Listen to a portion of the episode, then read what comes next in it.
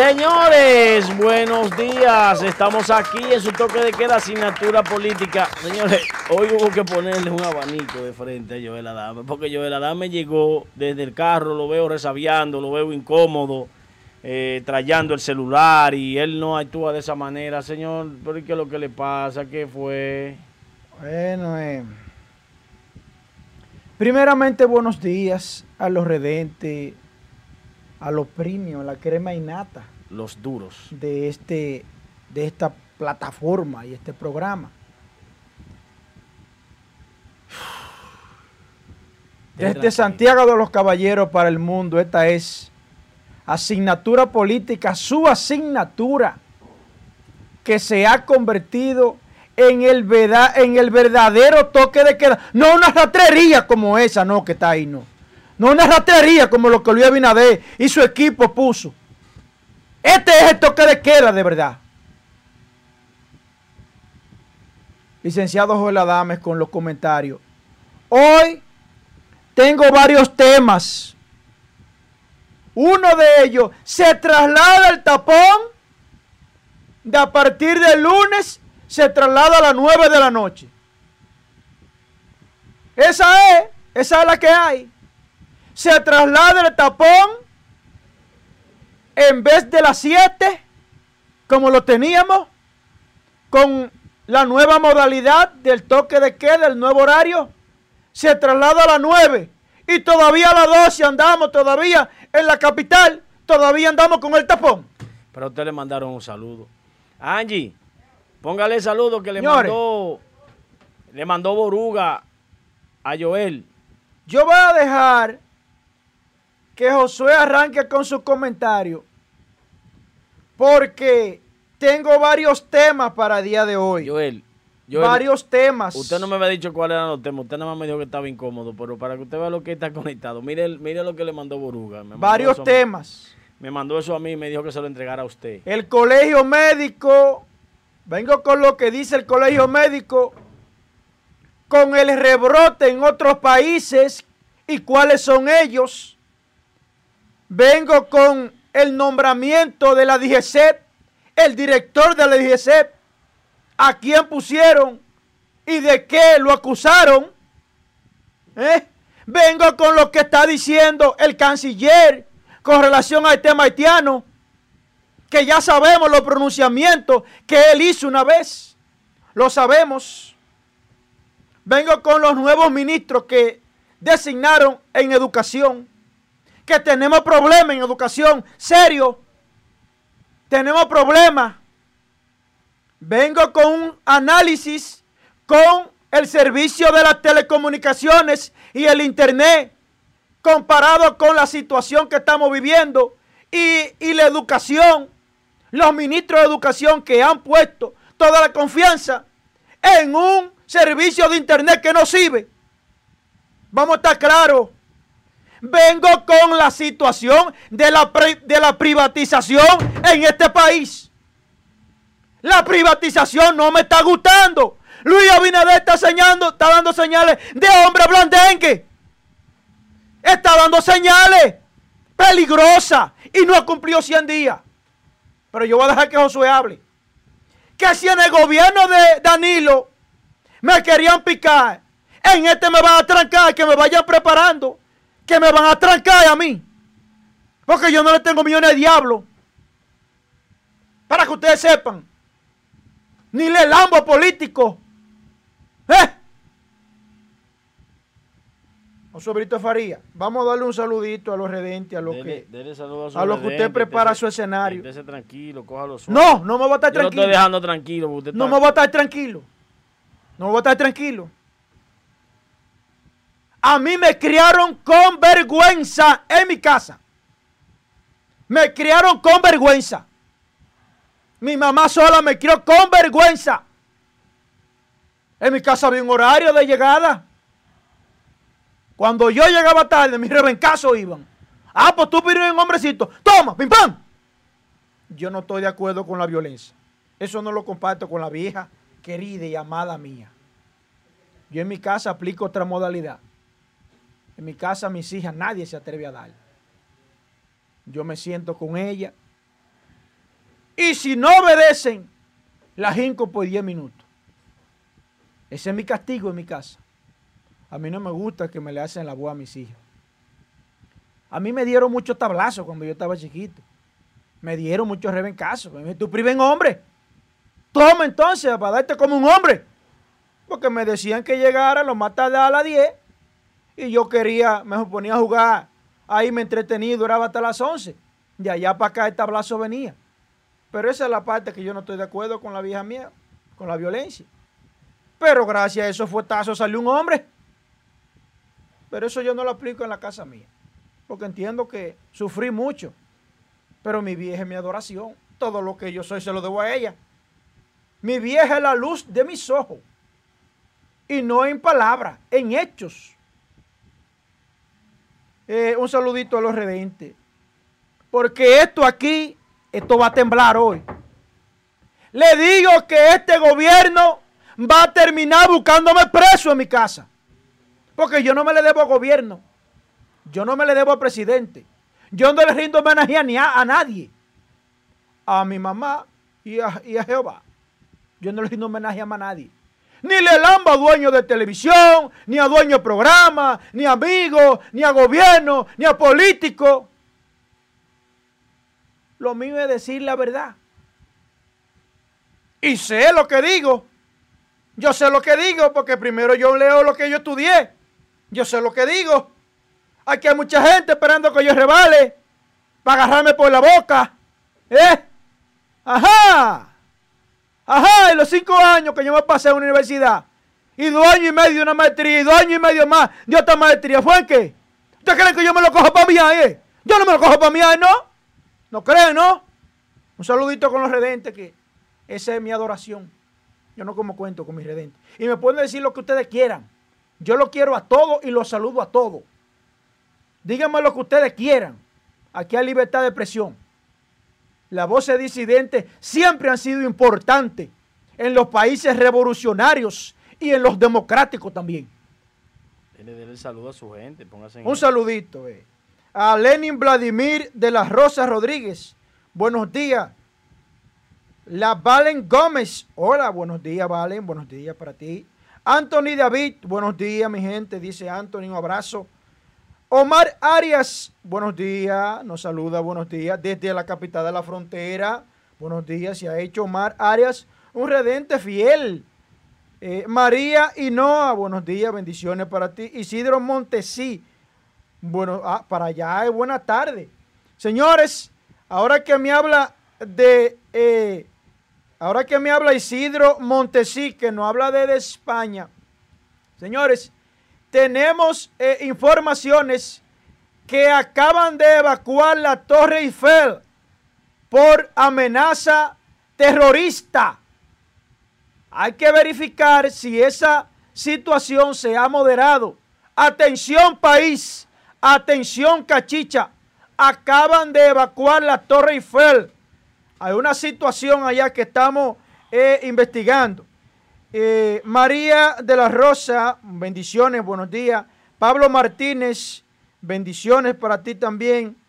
Eh, SH, buenos días. Ariel Montero, Rodolfo Rodríguez, Aneu de León, buenos días. Eh, Catherine Cordero, desde New Jersey. Silvia Morillo, desde San Francisco de Macorís, buenos días. José Surrún, José Luis Villalona, desde New Jersey.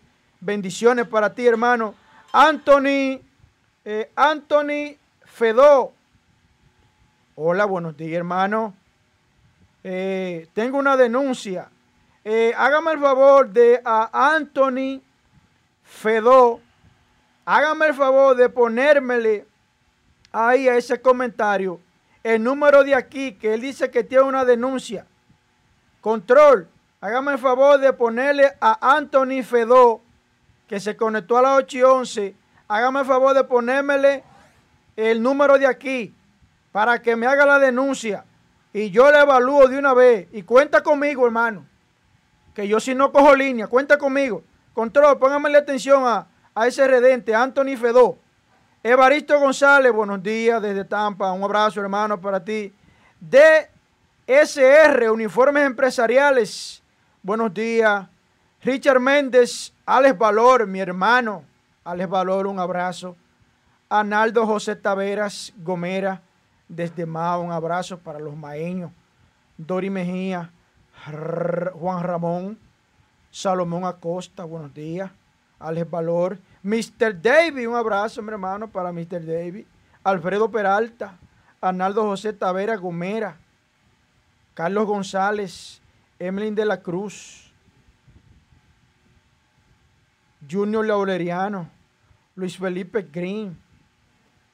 Me dice Luis Felipe que lo coja suave. Pero ¿y cómo lo va a coger suave, Luis Felipe? Siete, siete hombres ahora pone un bendito toque de queda de que dos horas después y aquí había un tapón a las siete y ahora el tapón se traslada a las nueve. Coño, ¿y cómo la cosa? María, María de Jesús Acosta, Vivian Rosario desde Washington, David Rosario, Alfredo Peralta, Franklin Espinal, Raúl Chávez, un abrazo para Franklin Peralta, buenos días para ti también, hermano. Ismael Pérez, Carlos Rodríguez, eh, M. Gutiérrez, eh, Los Incontrolables RD, un abrazo. Eh, Carlos Richetti, David Mora, un abrazo para David Mora, Carlos Rodríguez, José Martínez, Luisiana Terrero, Stalin Castro, Aleida Carpio, está muy activo estas redes, Kelvin Ortiz, David Mora, Raúl Chávez, Andrés Peña, Johnny La Antigua, Salvador González, Melida Calzado, Álvaro Ramírez Durán, Franklin Espinal, eh, Marcos Santos, Juan Alejandro, Abreu Jocelyn, Janel Ubrí, Simón Cirineo, Juan Amparo, Lenin Vladimir de la Rosa Rodríguez, Cini, Katy, Teófilo Campuzano, Abreu Jocelyn, Soferi, Andrés Peña, Rubén Brown, Edwin Rosario Roque, Ronaldo Pedro Carmona, Alex Daniel, Claudia Cruz, Aleda Carpio, Kevin Ortiz. Y vámonos con Facebook porque ya Josué tiene ya su escopeta sobada. Cristian Yagui desde Suiza, un abrazo para ti. Joan Manuel Portorreal, un redente fiel. Joan Manuel, un abrazo. Omar Arias, Omar está en todos los lugares, desde la frontera de la capital. Josué, el escenario es tuyo. Estamos ready. Se está ardiendo. Tenemos 400. Vamos arriba. Arranca con prendiéndose fuego. Señores, yo voy a revelar aquí la estrategia que tienen enlazada la Fuerza del Pueblo y el PRM. Están luchando en pareja para desbaratar al Partido de la Liberación Dominicana. Los equipos estratégicos de ambos partidos aliados en algunas senadurías, están trabajando para hacer parecer la destrucción total del Partido de la Liberación Dominicana. ¿Qué pasa con esto? Bueno, el PLD, que para nadie es un secreto, que sale del gobierno con una imagen en el suelo, producto de la campaña de descrédito que se le hizo desde hace 16 años, pero a su vez las acciones negativas que ocurrieron durante el gobierno que afectaron la relación del pueblo dominicano con el Partido Morado. Pero resulta que luego de la salida, a su entrada el Partido Revolucionario Moderno, despierta unas expectativas que la gente puso toda su confianza en que saliendo del PLD todas las demás cosas se iban a solucionar. Señores, miren, los errores que el PRM ha ido cometiendo durante este proceso, que son permitidos por los primeros 100 días, son tapados con una denuncia festinada. Eso en comunicación se llama apagar una noticia viral con otra. Por ejemplo, durante toda la campaña yo tengo aquí en mi celular, inclusive en el chat interno de la plataforma donde compartimos una foto que es prácticamente, la tengo como 300 o 400 veces. Esa foto fue una foto que utilizó nuestro compañero Joel Adames, que si bien es cierto, es un asiduo atacante al Partido de la Liberación Dominicana, es un escudriñador de la información.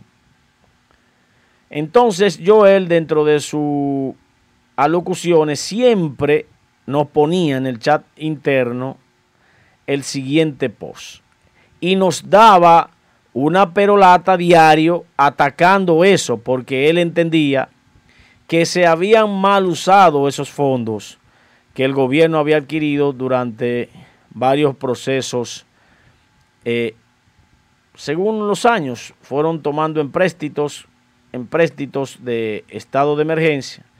Y Joel nos compartía que eso sumaba unos 150 millones, unos 1050 millones de dólares.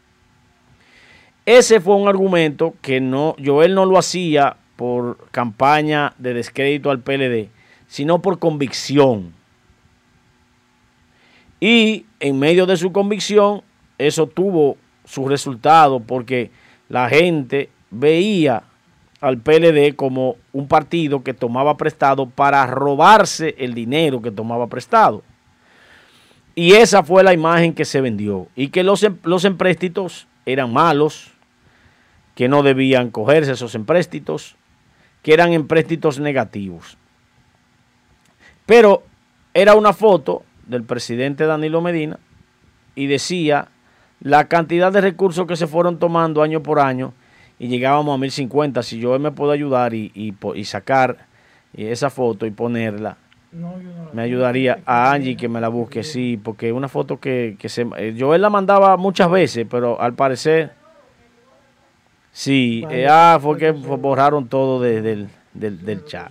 Bien, pero esa foto tenía la, la, el, presidente Danilo con la banda presidencial y desglosado los préstamos que Danilo tomó. Le dieron candela con eso. Entonces, el Partido Revolucionario Moderno viene y toma 3.500 millones de dólares, que son tres veces ese préstamo. Eso se convirtió en viral.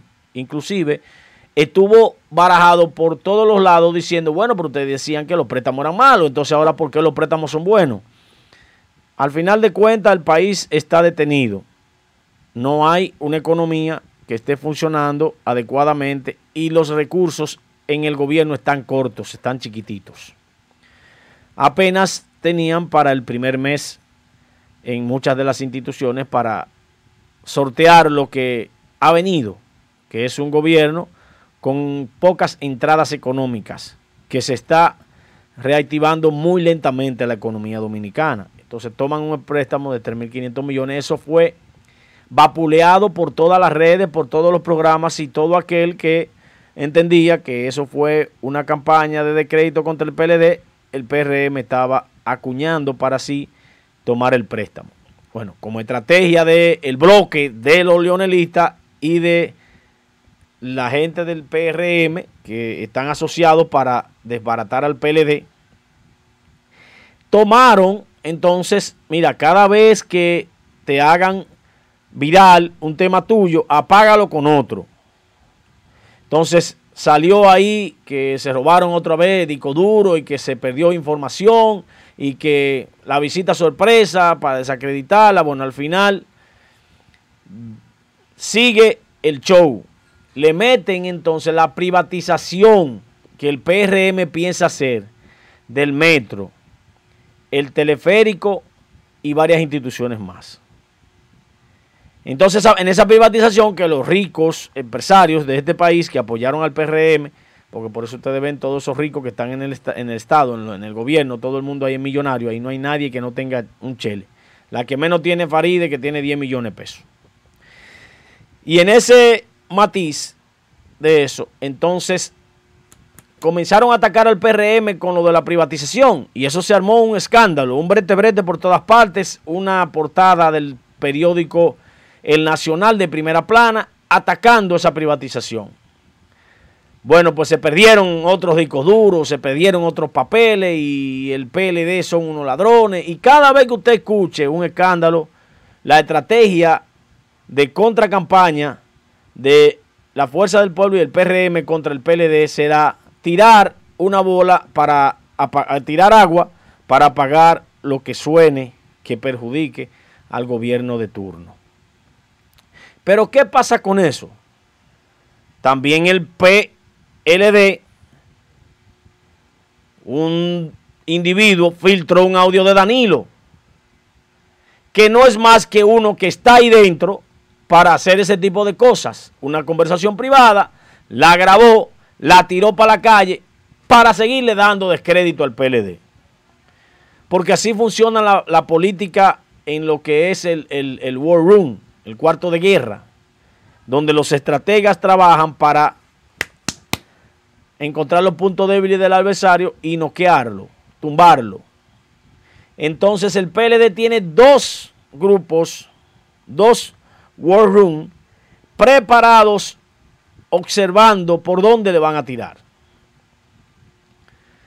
Además, ustedes, los redentes que están ahí, disgustados por lo que ustedes han visto del Partido de la Liberación Dominicana, que fue 16 años consecutivos de gobierno, y las cosas positivas casi no se mencionan, ni le interesa a esos medios que responden a estas dos fuerzas políticas, una muy débil y una fuerte, muy fuerte, que está en el gobierno. La otra quiere debilitar al que está en el medio para engordar y subir ellos, cosa que utilizan la renuncia masiva de gente que ya renunciaron en la campaña pasada. Está renunciando dos y tres veces, pero mediáticamente el, que lo escucha dice, bueno, pero se está yendo el, el, partido entero, cosa que no es así. Cosa que no es así. Se han ido unos cuantos dirigentes que pertenecían a esa facción política, que se sienten identificados con el doctor Leonel Fernández y que están comprometidos con ese proyecto político y se han ido para allá. Pero esos dirigentes políticos que se han ido para allá no han hecho actividades, ni multiuso, ni nada de eso con la cantidad de gente que se han ido, ni, ni quienes se han ido. Porque en esto no es momento de política.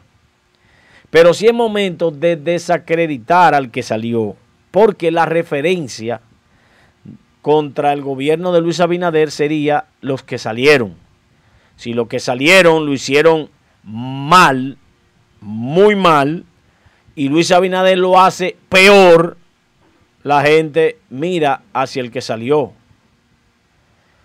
no hacia uno que gobernó hace ya 12 años cuando vengan las próximas elecciones y que también tiene una, tres periodos de gobierno y un liderazgo desgastado.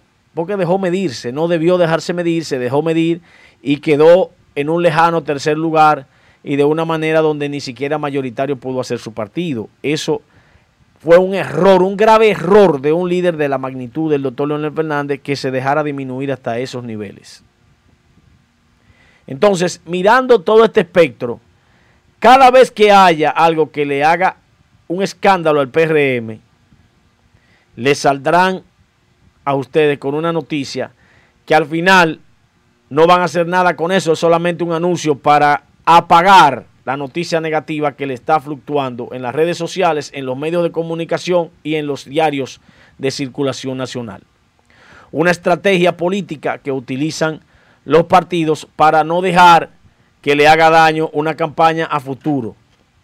Porque si lo dejan que se mantenga en la palestra, que tomaron prestado, que van a privatizar, que van a quitar la tarjeta solidaridad, que los pobres no deben depender del gobierno, y por ahí diferentes cosas que se están escuchando que van a ocurrir con este nuevo gobierno, incluyendo una reforma fiscal que nos obligarán a pagar más impuestos a, nosotros, a nosotros que eso se lo endilgaban al PLD, pero en realidad lo van a hacer la gente del PRM. Con esas medidas, eh, la popularidad va a mermar porque la gente se va a disgustar con el partido de gobierno. ¿Y qué harán? Bueno, desacreditar al partido saliente con más cosas que se vayan tirando.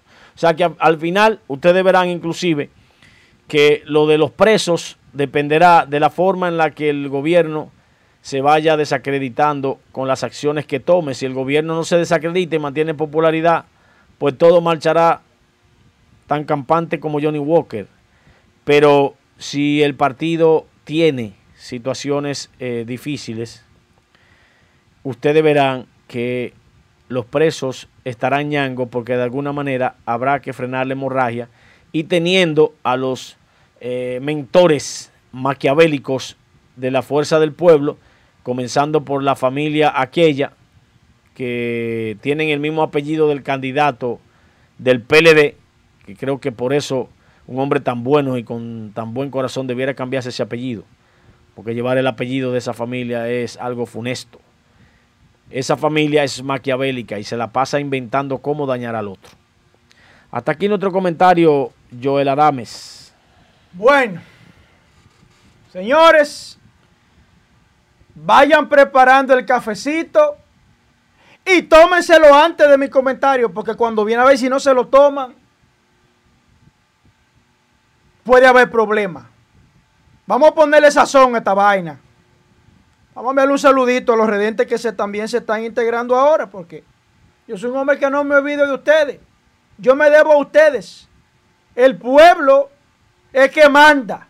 No es ningún bandido político, no. El pueblo es que manda. Y mientras yo esté aquí, en esta cabina, van a mandar los redentes. Mientras yo esté aquí. Un saludito para Mateo Mendoza, Robert Puesan, Raúl Chávez, Ana Mauricia, Manuel Emilio Alcántara, Mr. B. David, Mateo Mendoza, Daniel Díaz, Aleda Carpio, Anthony David, Anthony David, Francisco Fernández, Carlos Casado, Aleda, Continuamos con quien más se integra, Dulce Rosado. Continuamos con los nuevos integrantes, Franklin Espinal, Leo Graviel Gómez, Bernardino Rivas, Marcos Linares, Emanuel Florentino, el, Neri Herrera. Continuamos con Terror Game. Seguimos con Ezequiel el Pro, Emanuel Florentino, Joan Manuel Félix Ortiz,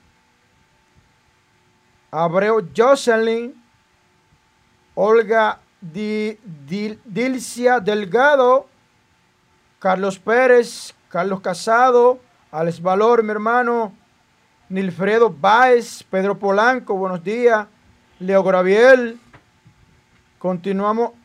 Jesús Martínez, Bolívar Alduey, Anabel Toribio, Justo Guzmán, Fermín Curep, Leo Graviel, Robert Puesan. Vamos con Facebook. Yolanda Peña, dice María, dice Amadía Disla, Viniel Manuel Martínez Severino, tocando tu conciencia. Buenos días.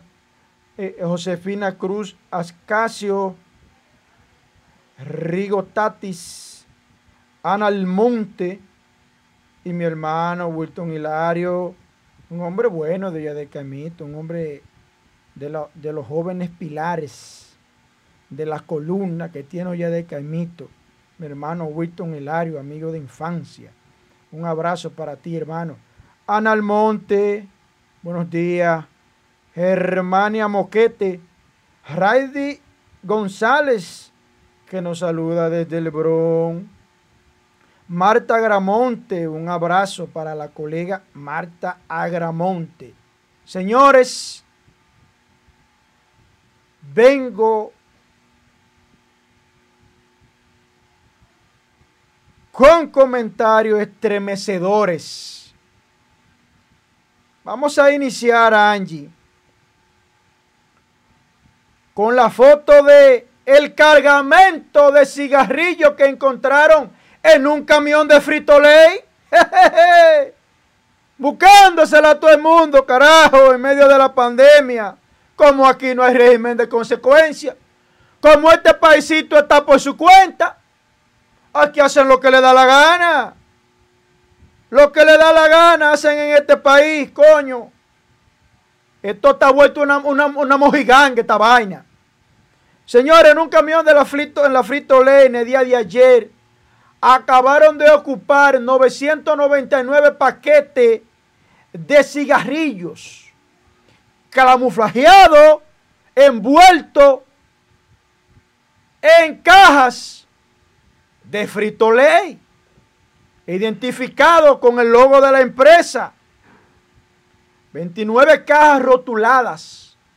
En 29 cajas rotuladas había 999 paquetes de cigarrillos y usted la abría la puerta y estaban rotulados de fritolé. ¿Cómo usted sabía menos que usted no lo abriera? ¿Algún chivateo hubo ahí? Y esta es la primera vez que lo hace. Yo no sé. Lo que sí sé que lo agarraron. El camión, el, el camión estaba conducido por Antonio Radamés Geraldo quien estaba acompañado de Henry Antonio Beltré. Ambos, ambos empleados de la compañía Frito Lay. Por cierto, que Frito Lay lo que hace es que le mete a la fundita el 50% de platanito o papita y el otro 50% de aire. Pero pro consumidor aquí no existe. Frito Lay vende aire y todo el mundo feliz todo el mundo tranquilo. Porque aquí hay muchos programas que tienen anuncios de ellos y no se atreven a decir nada. ¿Qué me importa a mí? Frito Ley, ven un anuncio aquí. Que te voy a decir lo que te tengo que decir. ¿Qué me importa que me saquen de aquí? Gran cosa. Cuando yo llegué aquí estaba grande. Vine en un buen carro, teníamos oficina. Y era profesional. ¿Cuál es la vaina? Yo vivo de esta vaina. Yo no vivo de esto. Para rendirle homenaje a nadie. Yo no lo lambo a nadie. Ahí está el cargamento donde le echaron mano. Pero continuando, continuando, póngame la foto del canciller, del nuevo canciller de la República Dominicana. Póngame la foto antes de yo venir con, con mis comentarios sobre el nuevo horario de toque de queda. Yo vengo con eso. Tómense su cafecito tranquilo. Dice el nuevo canciller de la República Dominicana, el nuevo canciller, dice él, nuevo canciller Roberto Álvarez. Dice Roberto Álvarez, se lo voy a leer, se lo voy a leer textualmente. Dice, dice, dice Álvarez, necesitamos una relación de buena vecindad con Haití Sí, eso es verdad. Ellos allá y nosotros aquí. No hay problema. Yo no me opongo a eso. Canciller Álvarez, usted acabó de decir algo muy positivo, pero ellos agrégale, ellos allá y nosotros aquí. Porque usted, Álvarez, fue uno de los primeros que salió a desacreditar a la República Dominicana en aguas extranjeras. Que nosotros somos unos racistas. Se le olvidó. A mí no. Memoria contra el olvido. Porque yo no le amo ni a usted ni a su partido. Ni estoy detrás ni necesito nombramiento de ningún partido político. Yo no hablo ni me siento con delincuente. Coño. A mí no me vengan con pendeja. Hable claro, canciller. Ellos allá y nosotros aquí. Deje de estar bailando con Dios y con el diablo. Baile con uno de los dos. Como un hombre. Ellos allá y nosotros aquí. Carajo. Señores, vamos con el nuevo nombramiento que acabó de designar Luis Abinader en la DGC, el nuevo director de la DGC, Señores, acaban de nombrar a Ramón Antonio Guzmán Peralta, nuevo director de la DGC, de la ME, de los Clavuecín, como ustedes quieran ponerle, de la antigua AME, ahora DGC. No se sabe cuántos nombres que le van a poner esa desgracia. Ahí está nombrado el general de brigada Ramón Antonio Guzmán. Lo ascendieron también. Peralta, todos juntos. esos policías y esos militares tienen su código. No sé cómo diablo es que se la juegan. Ese general, el general de brigada Ramón Antonio Guzmán, fue salpicado en su momento.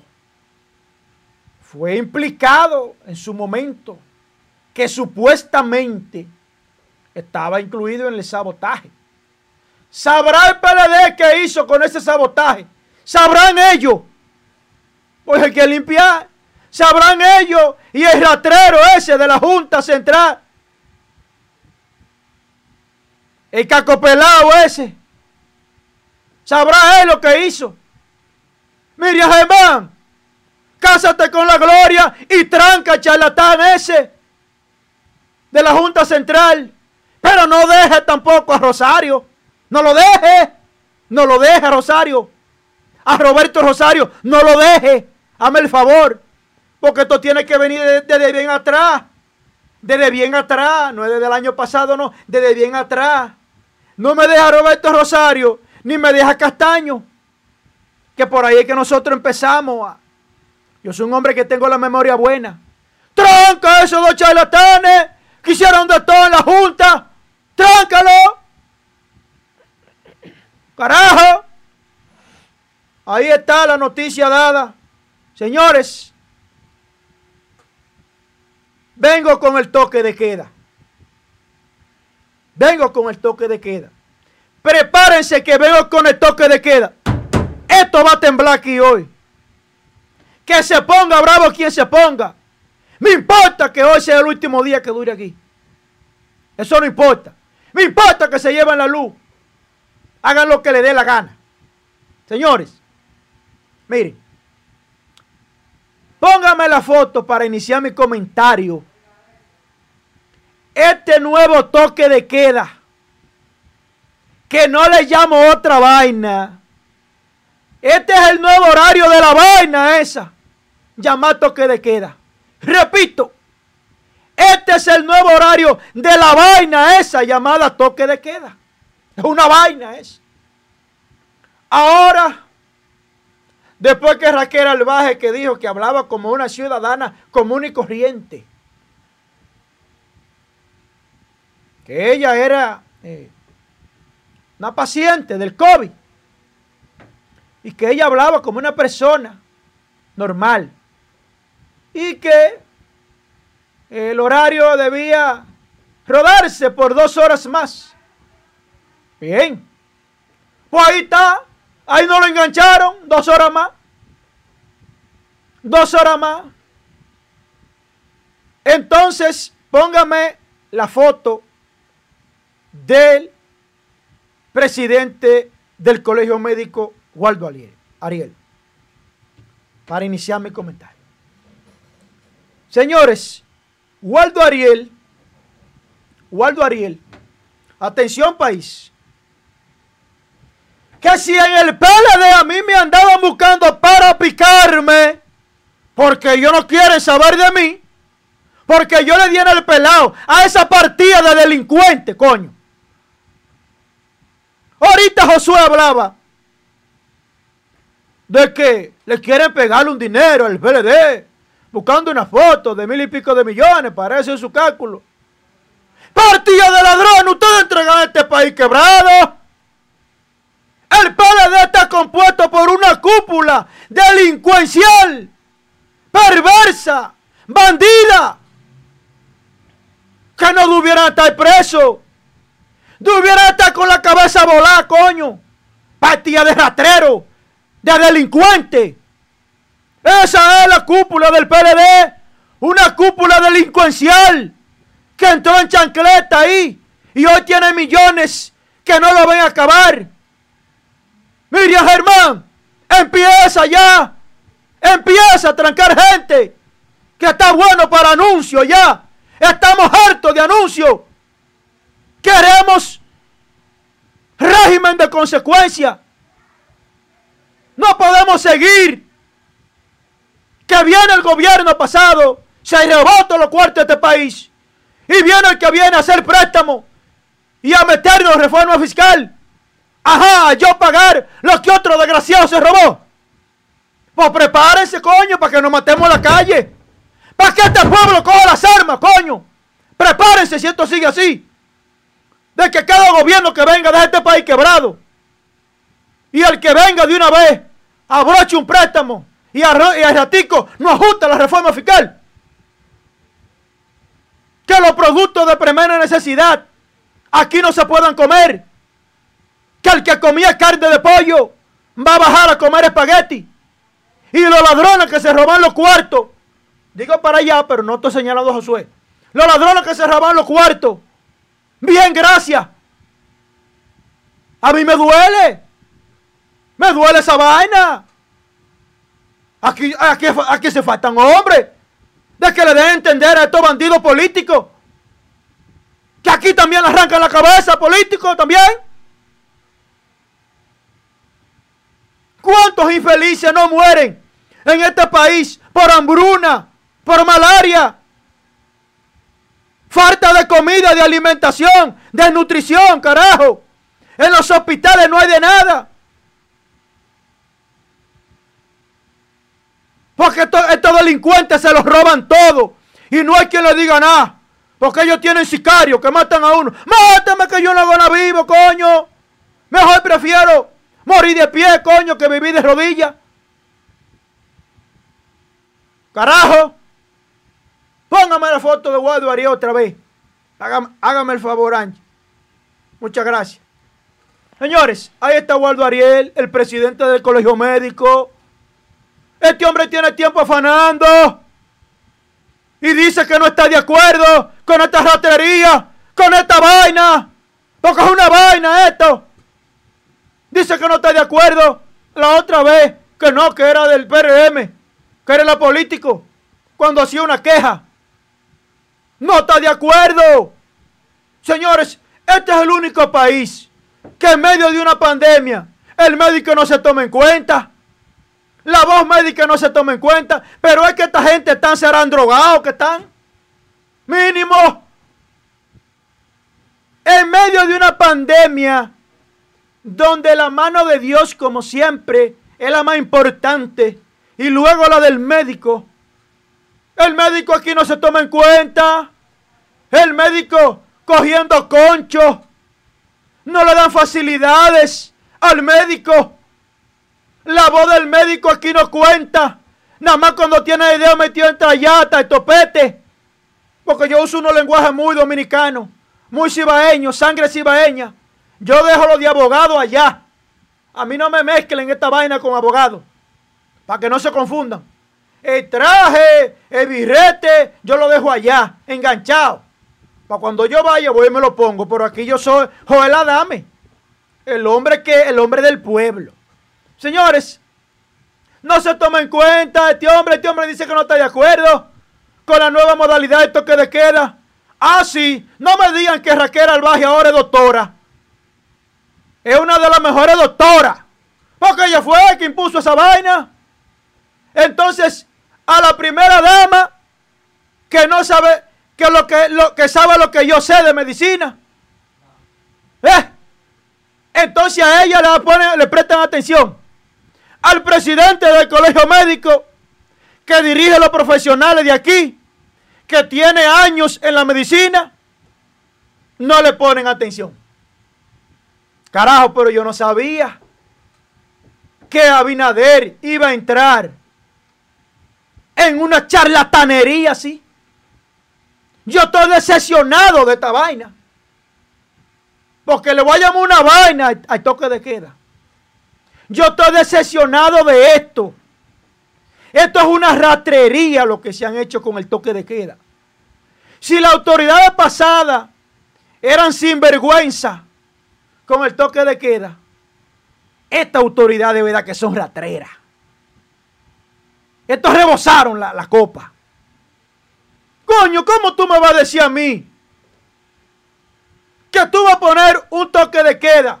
No lo vas a supervisar, no lo vas a vigilar, no tiene régimen de consecuencia.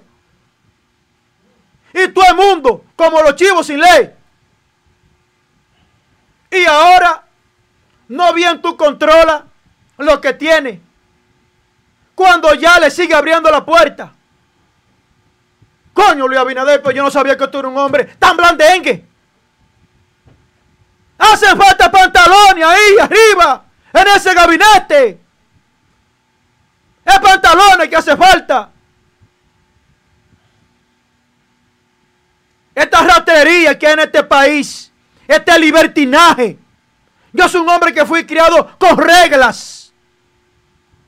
Con reglas. Yo no fui criado en este libertinaje y en esta rastrería. Señores, analicemos qué pasó en España, qué pasó en Florida, en Nueva York, con el rebrote. Y este hombre de mamita ahí dejándose suministrar por esta banda de delincuentes empresarios. ¿Tú quieres una cosa más delincuente que un empresario? que solamente le importa su negocio. Al empresario le importa los infelices trabajadores. Mira cómo el toque de queda estaba a las 7 y esos malditos lo soltaban a las 6 y 6 y pico y lo agarraban en el medio del toque de queda. ¿Y quién hizo algo por eso? Ahora el toque de queda, como le pusieron dos horas más, antes era las 7, ahora era las 9 el tapón era a las 7, ahora el tapón de las 9.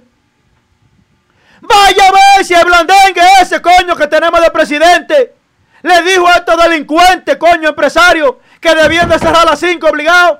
Ahí no dijo nada. Raquel, ahí tú no dijiste nada. Ahí no. Ahí no dijiste nada, para ellos no. Porque ustedes son empresarios. Y ustedes ponen la vida, la empresa por encima de la vida humana. Digan eso también que están poniendo a las empresas por encima de la vida.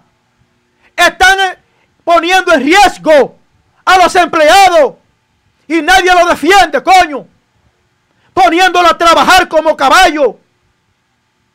Dice para subir empresa. Y aprovechándose, coño, de los infelices. Los supermercados acabando con todo. Y Luis Abinader calladito. Porque es un maldito empresario también, coño. Vayan a los supermercados para que ustedes vean los precios, carajo. Ahogándonos nosotros. Y nadie dice nada. Eso, habla plume burro, habla plume burro, habla plume burro. Entiende el toque de queda. Habla de lo que nosotros estamos viviendo en este toque de queda. Habla de eso. Y no me vengan a mí con cuentos, que yo soy un hombre que vivo de los cuentos. Habla qué es lo que está pasando con esto de ciudadanos de a pie, de ese que se lo está llevando el diablo. Habla de ese, coño. Y déjate hablándome a mí. Está hablándome pendejada y pintándome pajarito en el aire. Que yo soy un hombre que con el estómago vacío es más como yo piensa. Angie, por favor, ayúdame a Joel ahí con lo que le mandó a decir mm. Boruga a Luis Abinader con relación a la gente. Boruga le mandó un audio para apoyar a Joel Adames. toque de queda del donde, diablo, Donde él le dice, dale audio a los para que lo estudien los redentes, escuchen. tengo que van a cambiar el horario del toque de queda. Ustedes verán que ahora va a ser diferente. Ya el tapón y el lío no va a ser a las 7, va a ser a las 9, porque los dominicanos somos así. Entonces ustedes verán que la gente va a salir para su casa a las ocho y media, para que le coja el tapón a las 9 y a las 10 tener lío con la policía. Porque nosotros Ahí, le mandó a decir Boruga Joel Adame que estaba escuchando. Se dan eh, cuenta de las personas que piensan algo. Y pues, óigame, pregúntele a Josué si yo había visto ese video. No, no, eso Boruga lo mandó a decir a usted fue. Señores, es que no podemos seguir con este libertinaje. La libertad es una cosa Y el libertinaje, la rastrería es otra. Y nosotros estamos llegando al nivel de libertinaje y la rastrería apoyada por un gobierno que le hacen falta cojones, coño. Este hombre le hace falta cojones para aplicar la ley a quien le corresponda. Y ustedes sabían algo. Ya para terminar mi comentario. ustedes sabían algo, Josué. Miren. Ustedes saben por qué yo estoy decepcionado en la forma en que se ha descuidado este toque de queda, principalmente encabezado por los animales de dos patas. Los seres humanos somos los que estamos implantando esta desgracia. Y para la desgracia de República Dominicana, los ciudadanos, las autoridades y el gobierno están compitiendo a ver cuál es más perverso y más ratrero y más sinvergüenza. Los ciudadanos de aquí, de este lado, el gobierno y las autoridades de aquí. Ellos están los dos se a ver cuál es más ratrero y no se sabe cuál va ganando porque va ra con ra. No se sabe cuál es más ratrero, más sinvergüenza de los ciudadanos, las autoridades y el presidente. ¿Será enemigo que este gobierno es de la población? ¿Será enemigo? Eso es lo que nosotros no merecemos. Régimen de consecuencia, compadre. El que violó la ley debe ser sancionado. Si es hijo de Luis, sancionado y poner ejemplo. Aquí estamos poniendo mal ejemplo. Aquí se están invirtiendo los papeles. Todos los días estamos para atrás. Más ratrería, más perversidad. Miren, señores. Ustedes saben cuál es la decepción mía. La falta de autoridad. La falta de responsabilidad. Y la falta de conciencia, tanto de nosotros los ciudadanos como del Estado. Autoridades el gobierno, el Estado. ¿Qué es lo que yo le estoy dando mente desde hace tiempo, Josué Brito Faría? Josué, si Luis Abinader y las autoridades no tienen cojones para ponerle una multica a un ciudadano que ande sin mascarilla, no puede controlar eso. No puede supervisar. No, no, puede supervisar ni siquiera, una, ni siquiera un barrio. Si este no tiene cojones para eso, ¿usted quiere que tenga cojones para trancar a políticos ladrones de su gobierno? ¿Eh? Analicen. Si no tiene autoridad para frenar a estos empresarios chupasangre, porque hay muchos chupasangre. Y ahora empresario metió a político, el diablo nos llevará. Dame, dame ¿Eh? eso, miren, yo no, yo no estoy en la calle sin eso.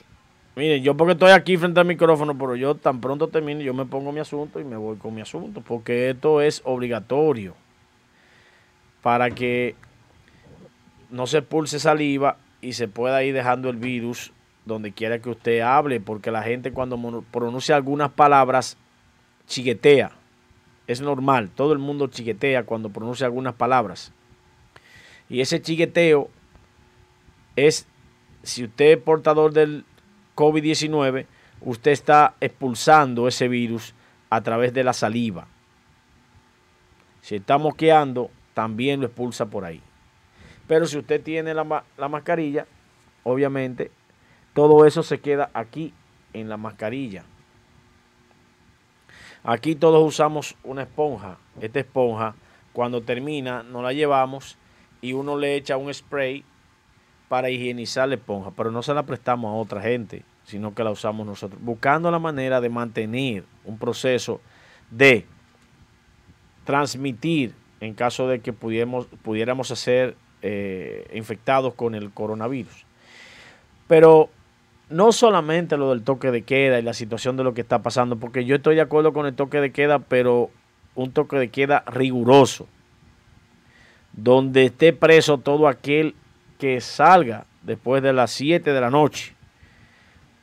Pero imagínese usted, si Fernando hubiese puesto el video de antes de ayer, que era parte de su comentario y no pudo, Eso era una fiesta, miren señores, con más de 500 o 600 personas, todas juntas, una al lado de otra, bebiendo a pico de botella y pasándose la botella. Y si había uno con coronavirus, se enfermaron varias gente ahí, y cantando y voceando, imagínese usted. Y entonces, la realidad del coronavirus es que aquí no se hacen la cantidad de pruebas necesarias para saber cuántos enfermos hay.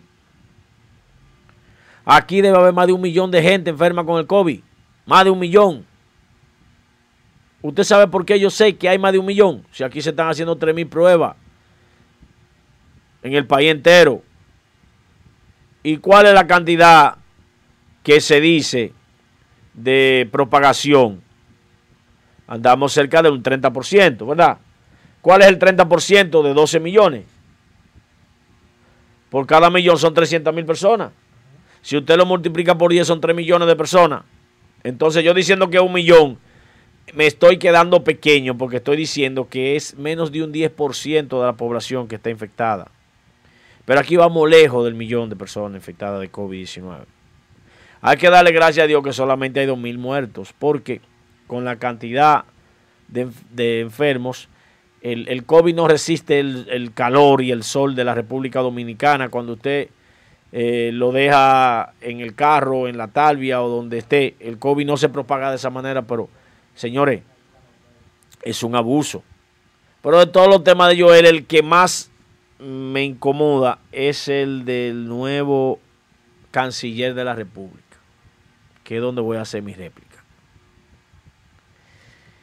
Canciller, si su agenda es la de darle la nacionalidad a los 56 mil, 58 mil haitianos que supuestamente se le está negando la nacionalidad dominicana. Y si su propuesta es la de que nosotros carguemos en nuestros hombros a la hermana nación de Haití, usted está equivocado, le está haciendo un flaco servicio al gobierno de Luis Abinader, le está haciendo un flaco servicio al PRM, le está haciendo un flaco servicio a la sociedad dominicana. Y la sociedad dominicana se va a empantalonar y usted se le ve que no es guapo. A usted se le ve que no es guapo. Usted tiene seguridad y tiene todo eso, pero usted y la seguridad van a dar una huella grande. Porque no es fácil tú tener cientos de personas corriendo detrás de ti. Y por donde quiera que pase tu vehículo te caigan a pedradas. Y te tiren huevo. Como le hicieron a varios presidentes de América Latina cuando llegaban a los sitios que los opositores le mandaban a tirar huevos y le mandaban a tirar tomates. Entonces, según yo veo, usted ha errado con la forma de manejar la institución que se le ha puesto en las manos. Si usted busca la manera de armar el lío, de unificar esta isla, de que nosotros carguemos con ese problema que en Haití es invivible, y los cuatro o cinco irresponsables vividores, comunicadores de prestigio, que mandan a investigarle la cuenta a los políticos, como Altagracia Salazar, vamos a investigarte la tuya, Altagracia. Vamos a ver cuánto tú tienes y cómo te lo has ganado, Altagracia. A tu declaración jurada. Y de camino, Altaguito, de camino, dile a este país, tú, vividora de la crisis haitiano-dominicana, dominico-haitiana, vividora, dile a este país ¿Cómo tú recibes esos fondos y por qué te pagan esas ONG? Porque a ti hay que investigarte, que tú di, di claro, di tu declaración jurada, dásela a este país. Dile a este país cuánto tú te has ganado en eso. En vender este país traidora. Porque tú eres una traidora. A mí no me importa que tú mandes a investigar a Carlos Peña. Yo creo que Carlos Peña ha sido un individuo serio, un individuo honesto en su vida público-privada. Y no es verdad que Carlos Peña es un rico, como tú dices, pero a Carlos Peña que dé su información él, que le demuestre al país que te emplazó, que si no te retractas vas a quedar por segunda vez como difamadora y mentirosa, porque ya te condenaron a eso. Y tú eres un legado de virtudes de la sociedad que nadie se atreva a decirte nada. Esos que te defienden a ti no saben que tú estabas en día en contra de la República Dominicana, que tú eres pro haitiana. Como Carlos está en contra de eso, tú le estás tirando piedra a Carlos para quitarle credibilidad a su comentario. Como Carlos está en contra de las tres causales del aborto, tú le estás tirando eso a Carlos para joderlo, porque a ti te pagan las ONG para eso. A ti te están pagando para esa agenda.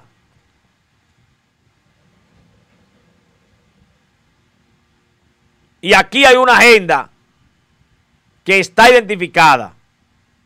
Pro Haití, pro aborto y pro el respeto y, y la, la, la situación esa de género en las escuelas. Explicarle a, los muchachos que no, que está bien, todo eso está bien. Que sí, que, que pueden mariconear, que la mariconería está bien en la escuela, que eso no hay problema, que los, los jóvenes vayan en falda, eso está aprobado. Todo eso es un plan, es una agenda. No vayan en falda, no importa. Y sean gay, no eso no es problema, eso no es nada. Eso es una agenda. Y usted está siendo pagada para que defienda esas tres cosas. Y Carlos Peña es evangélico, cristiano, y está en contra de las tres cosas. La de los haitianos, porque somos dominicanos. La del aborto, porque nosotros no estamos de acuerdo a que nadie se saque, mate a los niños en la barriga.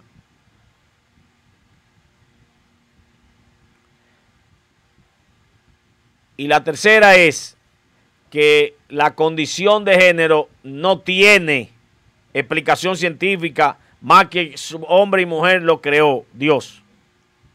Luego del comentario de José Brito Faría, vengo con la privatización de instituciones públicas que se están dando.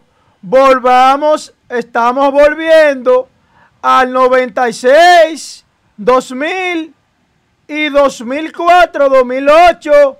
Ojo con eso, después del comentario de mi hermano Josué.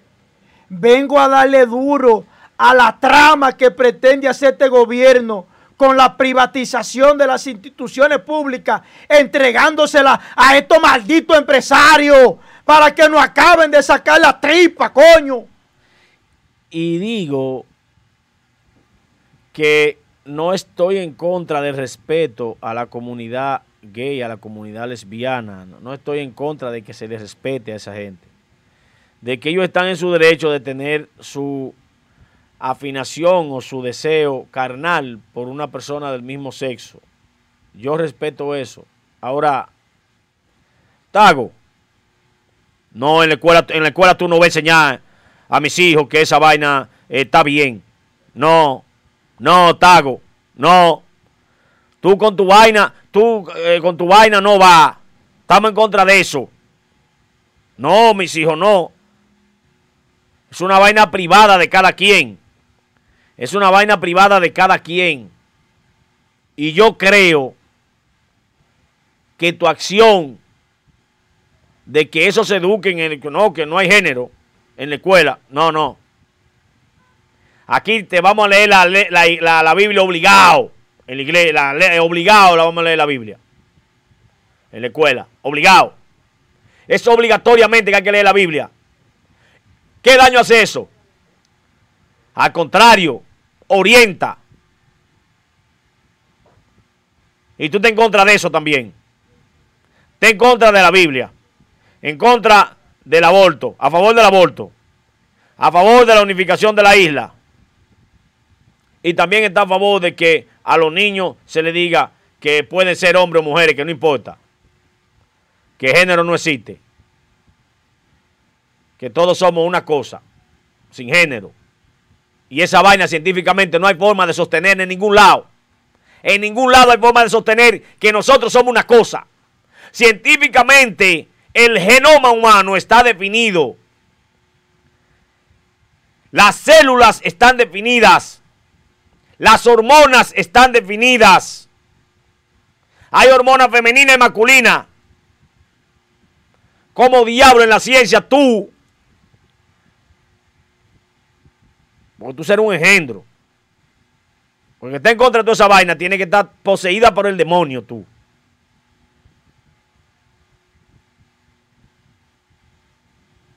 Y todo eso por cuarto, por dinero. Da la declaración jurada tuya. Altagracia Salazar. Trégala. ¿Y por dónde llegan los depósitos de tus cuentas de banco? Para saber cuáles son las ONG que están pagando la agenda tuya.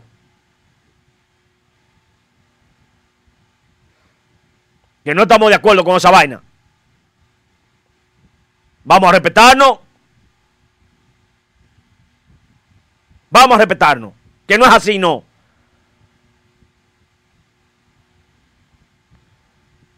Si usted está siendo mandada a apoyar esa charlatanería, usted se va con su charlatanería para otro lado. Que aquí ni vamos a aceptar la unificación de esta isla, ni vamos a aceptar la vaina esa que te quieren hacer con el, con el canciller. Canciller, tenga cuidado, eh. Tenga cuidado, canciller. Que la va a pasar fea usted.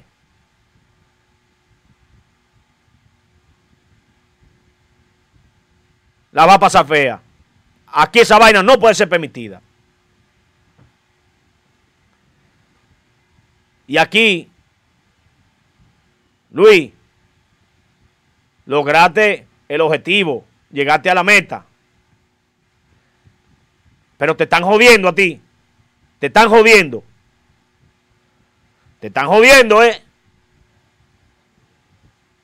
Te van a desbaratar tu gobierno haciendo vainas que el pueblo no te la va a perdonar. El pueblo no te la va a perdonar, Luis. No te la va a perdonar. Cuando tú le impongas a los hijos de nosotros que en la escuela y los colegios el género es una cosa, que no hay género. Cuando tú le impongas a este país la agenda pro haitiana, cuando tú le impongas a este país la situación del aborto, te van a odiar. Te lo digo hoy, Luis, te van a odiar. El dominicano no acepta esa vaina. Respeto a la comunidad gay, sí, señor. Respeto para ustedes. Cada cual es dueño de sus actos y debe hacerse en privado. Pero ya educar a los, a los niños a la escuela de que eso es un asunto normal no está bien, ¿no?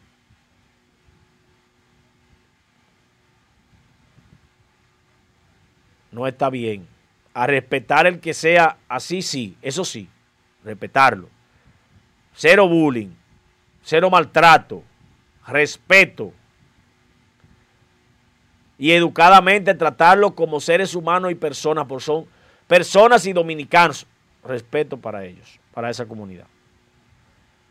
Ahora, aquí vamos a leer la Biblia, obligado. Y en la escuela son varones y hembras. Hay dos baños, uno para varones y uno para hembra. La hembra que se sienta hombrecito Nada más tiene que entrar al baño y punto, el de, la, de las hembras, y ahí hace su cosa. Porque las otras hembras no se van a sentir indignadas porque ella entró. Y los machitos que se sientan en brita, tienen ahí su pito para orinar, que entren a los baños los varones. Y si no, que se metan al que se cierra la puerta para que no la vean. Porque se sienten que los hombres no la pueden ver. Entonces cierra la puerta y orina de manera que no la vean, porque eso es mental, es un tema mental. ¿eh? Hasta aquí nuestro segundo comentario de la Dames. Excelente, José Brito Faría, sin desperdicio tu comentario, eso está más que claro, más claro de ahí ni el agua. Señores, vengo con declaraciones estremecedoras con relación a la privatización de las instituciones del Estado. Pero yo pensé que eso era un tema que estaba olvidado en la República Dominicana. Pensé yo en un momento dado. Pero antes que todo, vamos a darle un saludito a los redentes que se están integrando. Se integra Lesbia Altagracia Ureña, te estaban echando de menos, estimada y adorada Lesbia Altagracia Ureña. ¿Cuánta falta nos hacía Lesbia? Félix Díaz, Víctor Simet, María de la Rosa, Caribre Tran, mi hermano Alex Valor, José Acosta, Víctor Simé, así como también a Felicita Francisco, Raymond Gutiérrez, Delmira Toribio, Germán Abreu, José Acosta, Elizabeth Flores Doñé, Julio Veras, Carlos Gonel, Luis Carlos, Alex Ureña, Luis Reyes, Cándida Medina, Luis, Luis García, Hacker Company, José Acosta, Nuris Tucker, Agustín Enrique, Yajaira Fernández, Alex Valor, Pedro Núñez, Luis Reyes, Dios todo lo ve. Escúchame, Félix escúchame, Díaz. Joel, escúchame, Joel. Dice Hortensia Zorrilla desde España. Hola Josué, bendiciones para ustedes. Yo digo que si aquí en España, que hay tantas precauciones y la gente anda con sus mascarillas, la medicina es tan avanzada, ¿cómo va a ser que en República Dominicana haya tan pocos infectados? Y en la realidad, Hortensia, aquí hay más de un millón de gente con COVID. Lo que pasa es que si no se le ha hecho la prueba y no se sabe, pues no lo pueden poner en el, en el libro. No lo pueden contar. No lo pueden contar. No se le puede echar la culpa al Ministerio de, Salud, pero la propagación sí, al saliente y al entrante, a los dos. Señores. La propagación sí. Póngame, hágame el favor, la foto de del metro de Santo Domingo. Hágame el favor de ponerme esa foto. Señores, es lamentable lo que está sucediendo en este país. Es lamentable. Miren, señores, pretenden privatizar el metro y la onza el teleférico. Entonces, me viene a mí una pregunta, así una pregunta pendeja. Pero ¿y con qué dinero fue que se construyó eso? ¿Con qué dinero fue que se construyó eso? La onza, el teleférico, el metro, ¿con qué dinero fue? Dominicano, abre tus ojos. Fue con tu dinero que se construyó eso. Y ya lo quieren negociar con las empresas privadas, coño. ¿Cuánto nos costó eso a nosotros? ¿En cuántos años estaremos pagando eso? Ya Danilo Medina y sus perversos en el estado de emergencia Cogieron 44 millones de euros para una segunda línea del metro. ¿Y dónde están esos cuartos? Lo hicieron el préstamo con la Alianza Francesa. Memoria contra el olvido dominicano. Abre tus ojos. Que estos políticos son unos bandidos. Leonel Fernández uno de los políticos más bandidos que tiene este país, coño. en el año 1996-2000 agarró y empezó a privatizar empresas, a privatizar empresas. ¿Y qué tenemos en el día de hoy? Las EDES, uno de los robos más millonarios de este mundo, no de República Dominicana sola. También en estos días querían privatizar el monumento a los héroes de la restauración. O el monumento a Trujillo, porque vamos a estar claros. El que sabe un poquito de historia sabe cómo fue lo del monumento en el Cibao. Ustedes me están entendiendo, están captando. Deme seguimiento. Un boom, que mira, que esta empresa, perdón, esta institución, habían qué sé yo cuántos robos, vamos a, vamos a, a cerrarla. Ya esa empresa, esa institución va a dejar de existir. Bien, lo aplaudimos, bien. Ajá, a dejar de existir para enganchando a los fríos, para dársela, regalársela al sector privado. Ya tenemos los peajes. Ahora, Luis, que tú estás en Samaná, dándole seguimiento a Samaná. También dale seguimiento a los peajes. Esa no, esa no te gusta, Luis. Dale seguimiento a los peajes. ¿De cuánto uno tiene que pagar para llegar a Samaná? Habla de eso. Ah, ese no. Ese no te conviene, ¿verdad que no? Señores, en el año 2019, la ONSA movilizó alrededor de 30 millones de pesos. Perdón, 30 millones de personas movilizó. Mientras que el sistema de transporte, el metro y el teleférico movieron 105 millones de personas. Y fue de gratis que la movieron. 105 millones de personas movieron entre teleférico y metro. Y 30 millones de personas en la funesta onza. Fueron de gratis que se movieron. Póngala un peso cada una.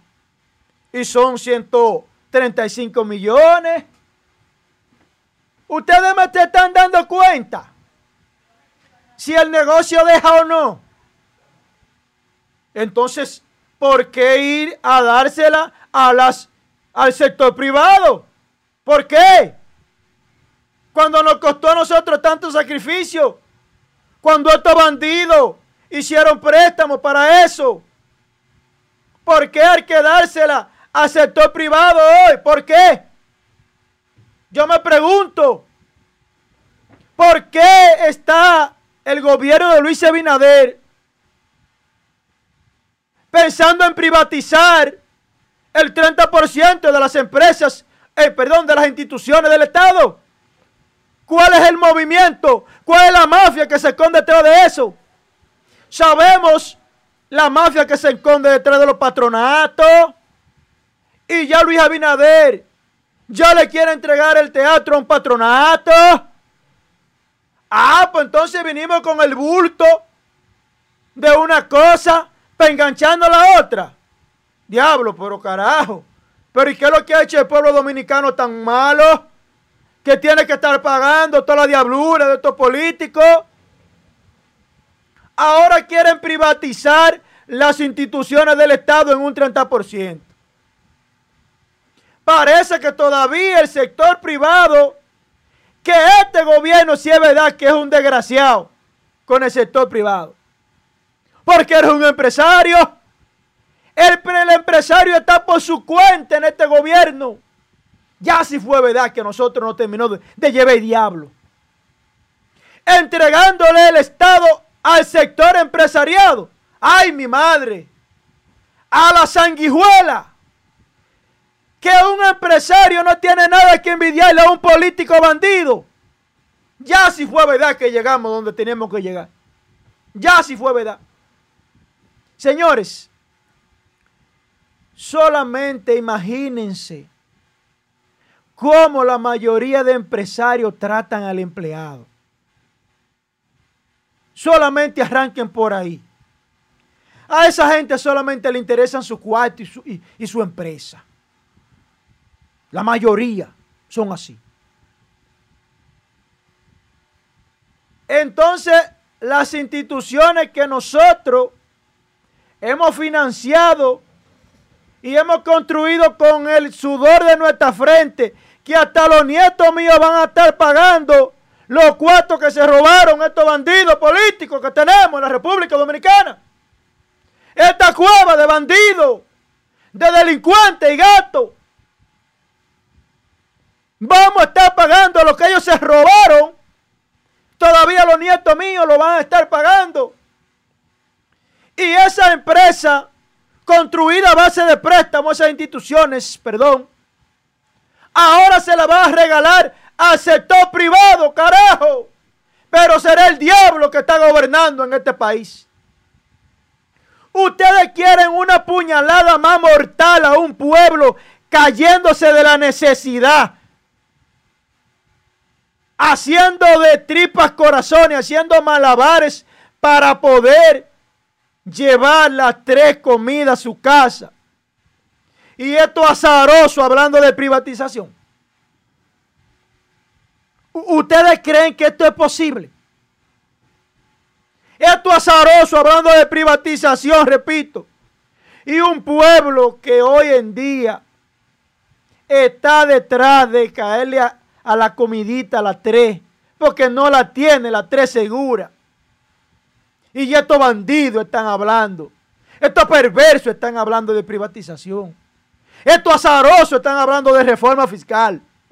Ustedes saben lo que es una reforma fiscal para este país. Otra más. Como la de 2012. Ustedes se imaginan una reforma fiscal en este país. Pero imagínense eso. Si, no, si estamos arañando para, para, para comer con habichuelas. Y los empresarios por su cuenta, los supermercados, la casa del terror. ¿Eh?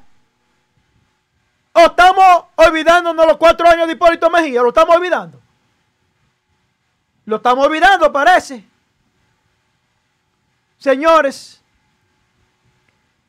esto no me está dando a mí señales buenas. Se lo digo yo. No van 100 días y no me está dando señales buenas. No estoy viendo gente trancar. Están hablando de privatización de las instituciones del Estado. Sabemos lo que pasó cuando Leonel empezó con su mafia. ¿Mm? Estoy viendo señales de que los popis son los papichulos y que nada más caerle atrás al sector turístico para, para regalárselo a esa familia poderosa. ¿Eh? Ojo, que yo no me lo cojo para mí. Sangre cibaeña. Ojo. Estoy viendo que los empresarios están controlando más de la cuenta. Y usted poner a un empresario y darle rienda suelta. Pobre de nosotros los infelices. Pobre de nosotros los infelices. Si no visitan las empresas, la mayoría para que ustedes van como teleempleado. Eso es sencillo. Yo aquí no vengo a hablar de pluma de burro. Chequen cuatro puntos. Primero, falta de autoridad. Segundo, mucha gente en el gobierno que son presidentes. Ustedes lo ven dando, dando ruedas de prensa y haciendo comunicados y hablando por, redes, que usted no sabe si es presidente o qué. Falta de coordinación ahí arriba. Hay muchos presidentes y presidentas ahí. Mi estimada Raquel Albaje, que la respeto, está bailando en todos los merengues. Eso, es peligroso, eso es preocupante. ¿eh? Cuidadito, no vaya a hacer cosas que metan la pata. Cuidado, control, control, comedimiento, eh, tolerancia, paciencia. ¿Eh? Cuidado, que ustedes son ejemplo a seguir si lo hacen bien. Cuidado, tolerancia, paciencia a la hora de hacer comentarios a través de las redes sociales. Control, comedimiento. ¿Eh? Cuidado. Y, señores, la privatización es una puñalada. Esa es una estocada mortal al corazón por la parte de atrás al pueblo dominicano. ¿Eh? Otro, otra cosa que me llama la atención. Que este gobierno es de los popis. Eso nada más ir allí, aquí, allí. Pero hablen claro. ¿Cuál va a ser el costo de esas construcciones para esos polos turísticos? ¿Con qué dinero se va a construir eso? ¿Por qué hay tanto empresario detrás de eso? Hablen, a ver, cuál es el negocio que tienen, qué es lo que se pretende. ¿Qué pasó con las cuevas de la maravilla?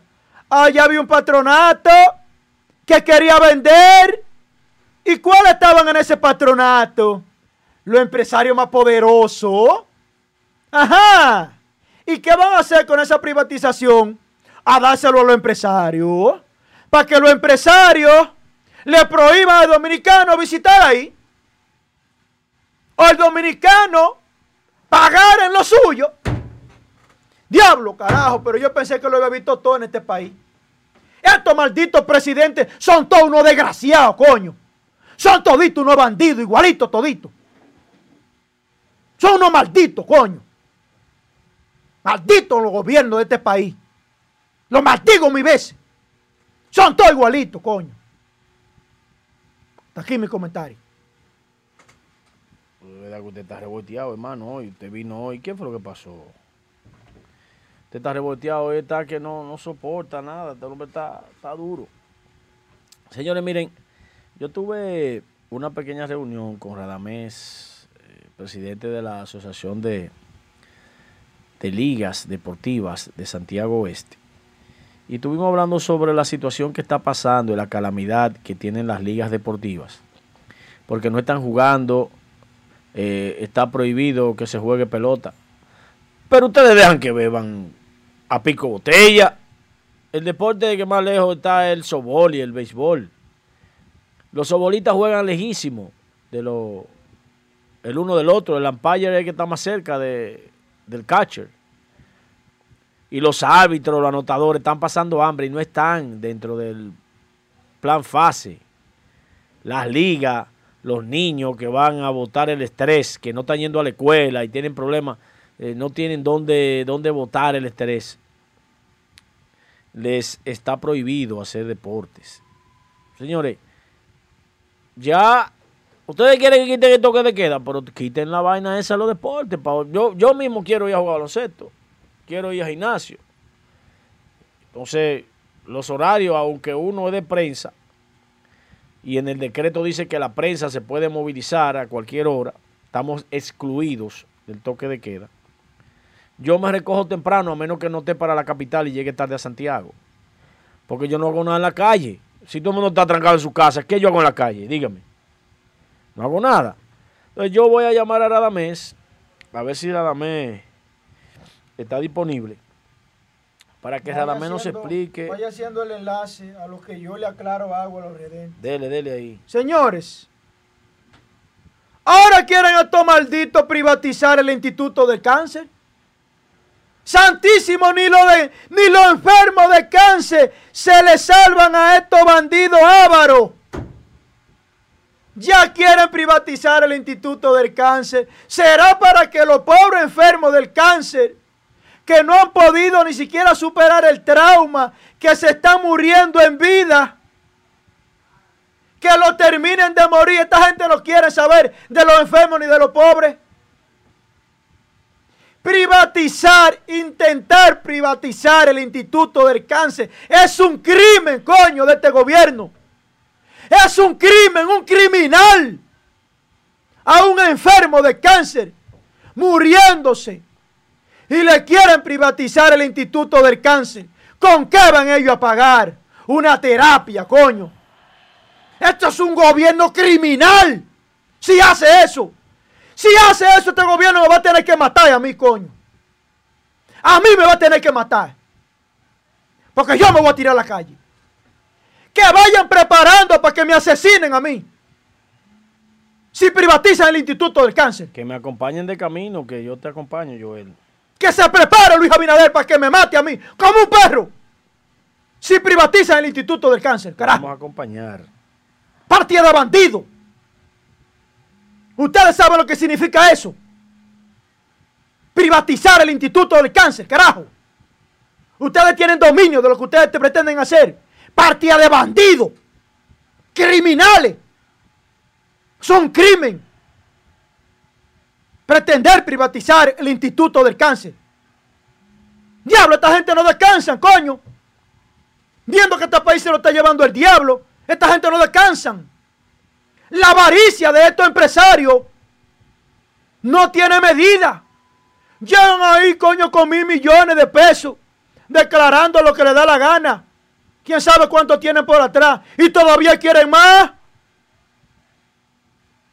Todavía quieren más, carajo. Y estos malditos medios de comunicación comprados.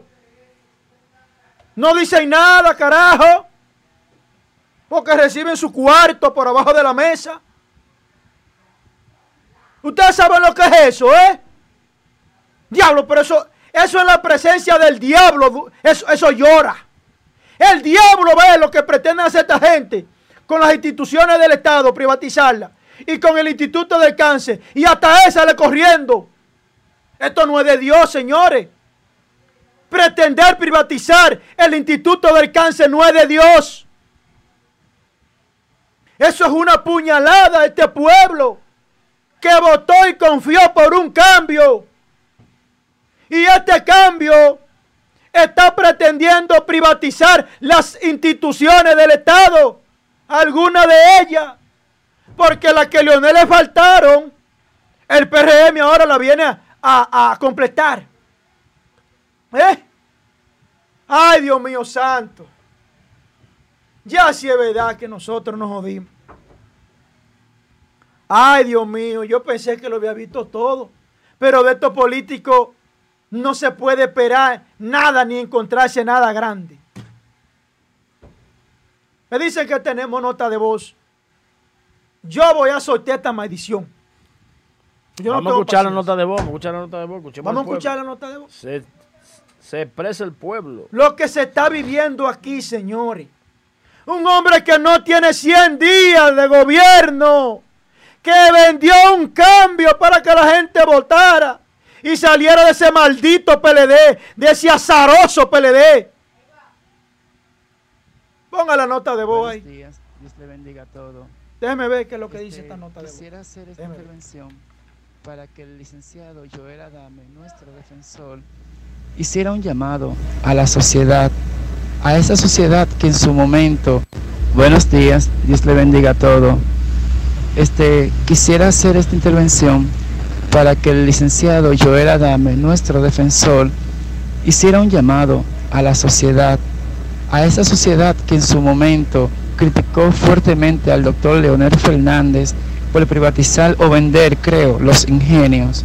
¿Dónde está esa misma sociedad que hoy ha enmudecido y no ha dicho nada ante las privatizaciones que este gobierno quiere hacer, que pretende privatizar no solo las instituciones, sino al país.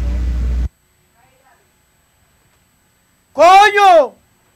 Privatiza Binader, privatiza la OIM tuya y el colegio que tú tienes en OIM. Privatiza eso, coño. Privatiza eso. Y a Raquel Peña, que privatice la Pucamama. Privatiza su vaina ustedes. Pero de nosotros, de nosotros. Privatiza su maldita universidad de ustedes, coño. Esa sociedad, como dice nuestro redente, ya recibieron su cuarto, ya. Recibieron su cuarto. Ellos no dicen nada. Recibieron su paquete ya. Lo que movía, ustedes saben cómo se mueve esto aquí. Toma tú, toma tú, toma tú. Fu, fu, fu, fu, fu. Todo el mundo callado y felices. Con su cuarto clavado y salen con su carita limpia en los programas. Y se limpian el bozo. Con su, con su pachucá por abajo de la mesa. ¿Eh? Por eso que yo no le convengo a este negocio llamado comunicación. Yo no le convengo. Porque es que yo digo cosas que yo no se atreven a decir. ¿Usted sabe por qué? Es porque yo recibo en su cuarto. Y a mí no encuentran cómo llegarme. No encuentran cómo llegarme. Yo ni siquiera acepto invitaciones. De que bebé vino. Yo tengo vino en mi casa. Yo tengo cuarto para comprar mi vino. Si no me lo puedo comprar de 5 mil, me compro un Carlos Rossi. Es vino lo que estamos bebiendo. ¿Qué me importa a mí? Y estoy, y estoy con mi familia. ¿Qué me jode ahí? A estar con esto. A mí no me hagan invitaciones. Que yo no le lambo a nadie. Con vinito. Sería hombre yo de vino. Yo tengo cuarto para comprar vino. Y tengo un tieto de carro que me mueve y no me deja mujer. Y tengo mi propio, mi propio negocito. A mí no me invite nadie, que yo no jocoro con nadie. Vea, hasta aquí me trajeron un vino, un, romito. Entonces, ¿qué es lo que ustedes me vienen a hablar a mí? A esta gente que privatiza sus universidades y sus colegios caros. Privatiza eso, Luis. Lionel privatizó Ingenio. Las EDES. Mire lo que nosotros estamos pagando. Una de las energías más caras del Caribe. Aparte de la componenda que se la vendieron a los empresarios, eso, de la familia, aquella, esa misma que, que cobra con la planta pagada. Sí, esa misma que le construyeron el terreno de Punta Catalina y después se lo compraron. Sí, así es. Así es el meneo. Así es el negocio. Pero conmigo no. A mí se me importa que amenacen a los dueños de cachicha. Que me saquen de aquí como un perro. Pero salgo por la puerta grande. Angie. No le apoyo rastrería a nadie. Miren. Yo soy un hombre que tengo dos toronjas pegadas ahí abajo. Ustedes ven la actitud que Joel asume con relación a los temas coyunturales del país. Yo siempre he asumido ese mismo tema con relación a la Junta Central Electoral. Porque es injusto que una persona que gane, que trabaje, que invierta su dinero, su tiempo y su esfuerzo y le dedique poco tiempo a su familia para buscar el sueño de obtener un cargo electivo, le sea robado, timado, quitado lo que ganó. Y hay gente que no tiene los méritos suficientes para aspirar a, a esos cargos porque son capaces de cualquier cosa, son capaces hasta de comerse a sus hijos. Y hay mucha gente ahí buscando ayuda y apoyo de gente. Le voy a decir lo que creo de uno de Santiago y le voy a decir lo de el maestro Jaime Francisco Rodríguez. Ponme la foto, por favor, Angie, de, de Jaime Francisco Rodríguez, que está aspirando a, la, a presidir la Junta Central Electoral. Es una persona de alta competencia, de valores, de experiencia electoral, institucionalista, con amplios vínculos y ascendencia social y política, un tipo que no tiene nada que ver con partido alguno, sino con sus méritos, maestría de estudios políticos electorales en la Pucamaima, se graduó en la Universidad de Granada, España, en maestría en administración, FCS de la UAS, PhD en ciencias políticas, administración de relaciones internacionales en la Universidad de Complutense de Madrid, docente de la Escuela de Derecho, de la Escuela de Ciencias Políticas del Instituto de Investigación Jurídica y Política de la UAS, del FCJP. Eh, él ha sido una persona que con personalidades y amigos que lo están apoyando, gente de ultramar, porque tiene los méritos para ir a la Junta Central Electoral. Yo le conozco como profesor porque estuvo dándole una maestría a Monchi Rodríguez, que en medio de, la maestría murió, no pudo concluirla. Lamentamos que eso fuese así. Y le conocí y he visto que es una persona apolítica, pero tiene grandes metas con relación a la Junta Central Electoral para llevar la Junta a un mejor nivel, donde la gente no haga fila para sacar sus actas de nacimiento, que usted pueda sacar su acta de nacimiento desde su casa, certificada y sale a través de la impresión que se le permite bajarla a su celular o bajarla a su computadora.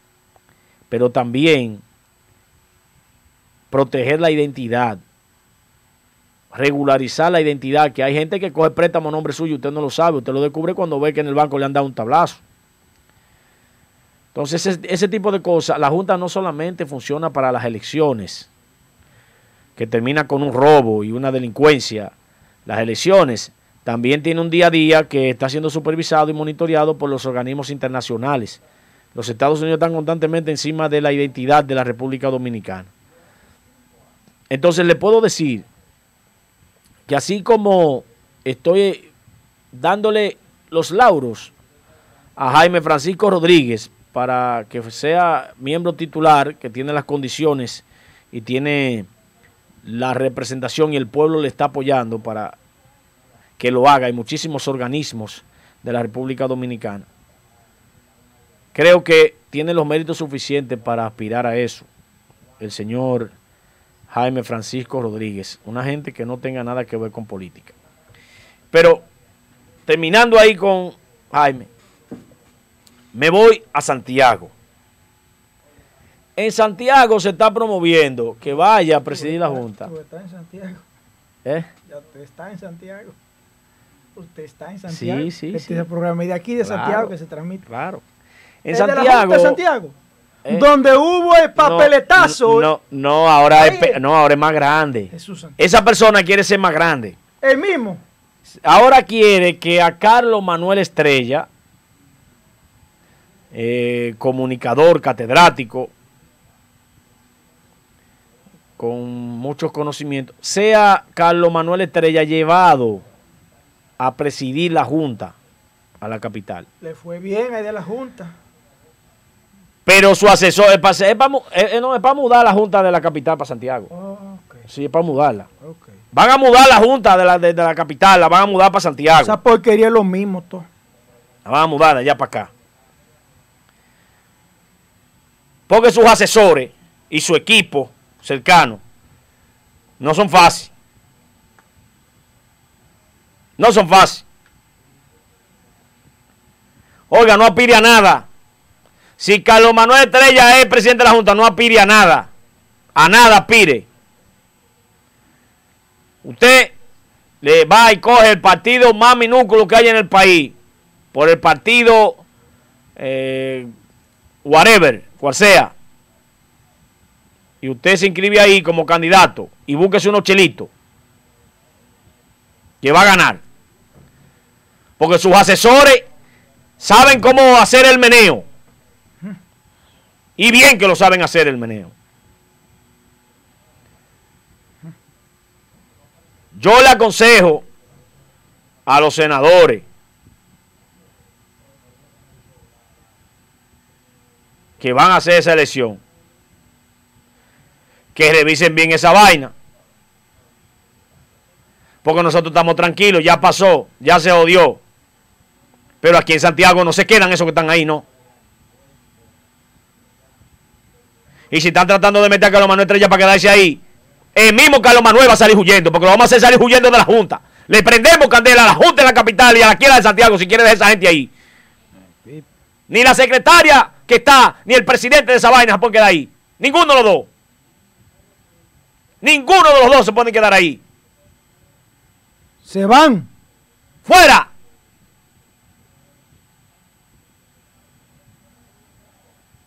Tranquilo, hermano. ¡Fuera! Tranquilo, tranquilo. Vamos con los saluditos. Y uno, Salude, salude a los dueños de uno este programa, que cumplen. estoy encojonado ya. Angie, hágame el favor de ponerme la foto de los cumpleañeros. Hágame el favor de ponerme esas fotitos que están de cumpleaños hoy, redentes de este programa.